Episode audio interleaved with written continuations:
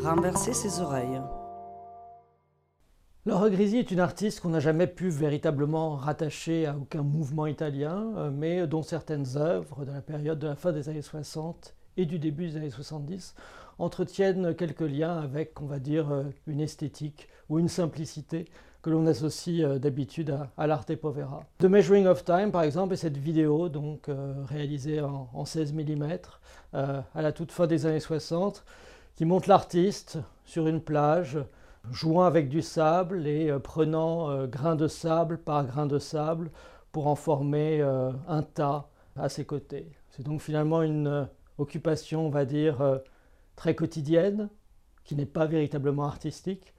mais qu'elle transforme en une sorte de rituel. Et en œuvre d'art, c'est aussi évidemment une forme de réflexion sur notre rapport à la nature, au temps et à l'espace, puisque finalement, cette mesure du temps est aussi euh, une mesure de l'espace.